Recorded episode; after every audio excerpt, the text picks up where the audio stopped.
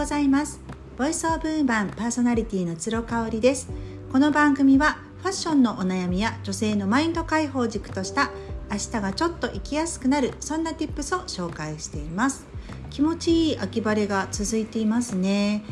私は1日7000歩は歩きたいなっていうふうに思っているんですけれどもちょっとばらつきがあるかもしれないですね、まあ、スーパーに行く場所にもよるんですけれどもうちから歩いて20分ぐらいのところなので往復で40分ぐらいね。そこに行ったとしてもやっぱり5,000歩ぐらい。一番近いスーパーだと2,000歩ちょっとっていう感じなんですよね。うんなんかこう時間を見つけて散歩に出たいなと思いつつも家にいるとなかなかねあのやることがたくさんありまして悩ましいなというところでございますただねこんなこと言っているとこんなねあの寒くもなく暑くもなくっていう最高のベストシーズンってあっという間に終わっちゃうんでねあのしのごの言わずに外に出たいなっていうふうに思います。今日もねこの収録が終わったらあの歩いていこうかなっていうふうに思っています。えっ、と25日がちょうどさそり座の新月でしたね。で私結構ねこの日ここ12年で一番体調がいいんじゃないかっていうぐらいすごく心も体も体調、えーと調子が良かった日なん日だったんですよ。であの朝からいろんなことがねできましてわいい一日だったっていう感じでした。ちょうどね生理が来てあの重たい日ね量が多い日ではあったんですけれども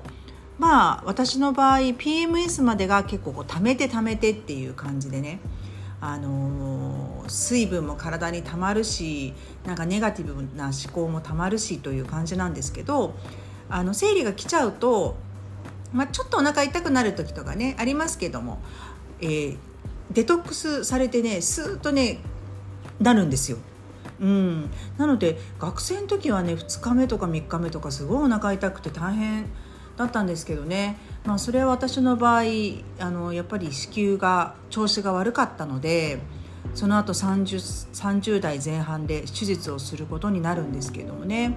おかげさまでその手術をしてからですね絶好調な日が結構続いておりましてもちろんあの婦人科検診は行っておりますし、まあ、私47歳なんでねあの婦人科検診すると筋腫はいくつか見つかりますけど、まあ、このぐらいは許容範囲ですよっていうふうに言っていただいていたりします。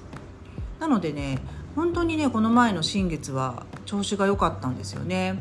で本もたくさん読みましたしアウトプットもインプットもたくさんできた日でした。でパッとね時間が空いた時に新月のウィッシュリストっていうのを久しぶりに書いてみたんですね。でまあいろいろ書いてはみたんですよ。今自分がすごくベンチマークしていることとかね。あとはビジネスのこと家族のことプライベートのこと。もう多岐にわたっていろいろリスト化してみたんですがその時にねはっと気づいたことがあるんですよね。ここのところねあんまりウィッシュリストかけてなかったんですけどそれこそ23年前コロナ前ですね。3年以上前ぐらいには新月のたんびにウィッシュリストを私書いてたんですね。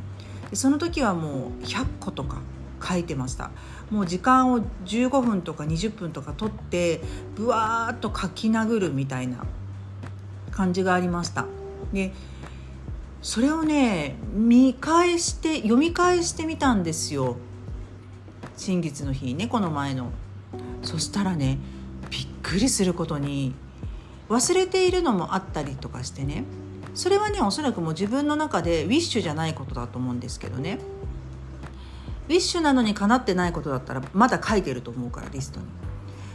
だから忘れちゃってることもたくさんあったんですけど叶ってることもめちゃめちゃ多かったんですよね。というか叶っていることがめちゃめちゃ多くてびっくりしました。で私ねその時2019年コロナ前のね時点で、えーと、会社を立ち上げてます株式会社を立ち上げておりましてまあその具体的な数字が出てますよね。でそれもねあの自分の月収、ね、自分に払うお給料があのその時にもらっていた、まあ、姉の会社からもらっていた月収よりも、えーと、上回るようになりたいなっていうのを書いてたんですけどもうね実は上回ってるんですよね。うん、まあそんなにあのめちゃめちゃ高額っていうわけじゃないんですけどね。あの私一人だしね社員が。あこれかなってるって思いました。あとねシャンパンバーをやりたいっていうふうに書いてあったんですよ。でこれも私自身がシャンパンバーをやってるわけじゃないからあのー、気づかなかったんですけど今あの月1でやってるフリーマーケットでね併設してシャンパンをお出しするっていうのをやってるんですけどあこれはできてるじゃんっていう感じなんですよね。だからあの夢ってどういう形でその時思い描いた形で叶うとは限らないっていうことなんですよね。うん、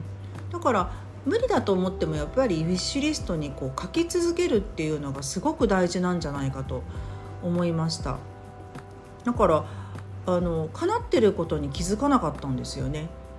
もうシャンパンバーをやるってなったら私一人でやって毎日やるみたいなイメージがあったんですけど今みたいに月1でやってて手伝ってくれる人もいてみたいなそういう形で叶ってるとは想像できなかったんででも叶ってるんですよね。面白いなーっていうふうに思いました。なんかねあのウィッシュリストぜひ書いてみてください。新月の日って毎月来るじゃないですか、